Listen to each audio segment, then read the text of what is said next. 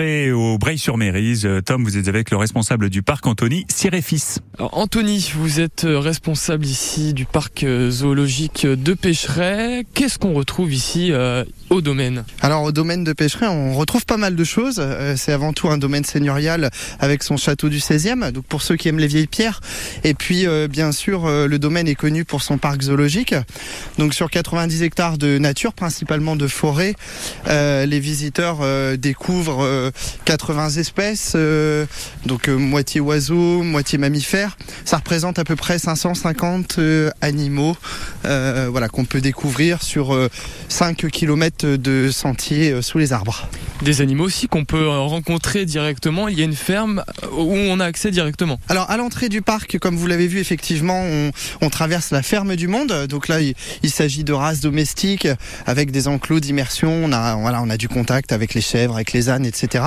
Et puis plus tard, on, s'enfonce dans les bois et là, on découvre des animaux d'un petit peu partout. Alors beaucoup de faune européenne. On met en lumière vraiment la faune qui nous entoure, euh, les animaux les plus emblématiques euh, d'Europe, euh, les loups, les ours, etc. Et puis aussi des animaux plus exotiques, avec une zone notamment sud-américaine, donc quelques primates, les petits singes chaimiri, les tapirs, les oslos. Alors vous voyez, justement, on est à côté des, des qui ont déménagé cette année dans un nouvel espace. Voilà, les visiteurs vont vraiment prendre le temps de les observer et apprendre à les connaître et on protège ce qu'on connaît et ce qu'on aime.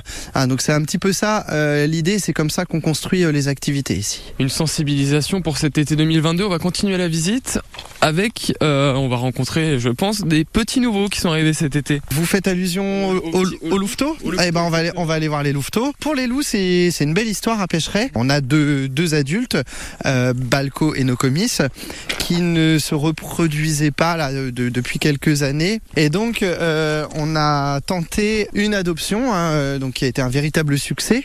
Et donc aujourd'hui, on va aller voir un peu plus loin, mais euh, nos comices et Balco euh, euh, s'occupent, élèvent quatre petites, quatre petits louveteaux, quatre petites femelles. Là, on est aussi dans des horaires où les louveteaux sont un petit peu au repos, bien que ça a l'air de bouger un petit peu au fond là-bas. Encore une fois, c'est un peu aussi la patience. Il, y a, il faut avoir un petit peu de chance. Et puis, mais là, ils ont quand même bien grandi et on les observe plutôt facilement. Le, le conseil qu'on donne toujours aussi, c'est que si vous passez dans la journée et que vous ne voyez pas les louveteaux, il faut revenir à 15h au moment du, du, nourrissage et euh, à coup sûr vous verrez les petits euh, euh, et même probablement des scènes de vie avec les adultes qui vont régurgiter de la viande pour les louveteaux.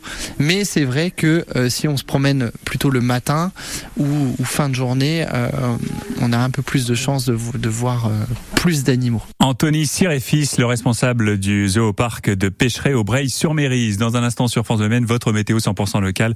Quelques infos pratiques également, je vais vous dire où faire son marché ce matin.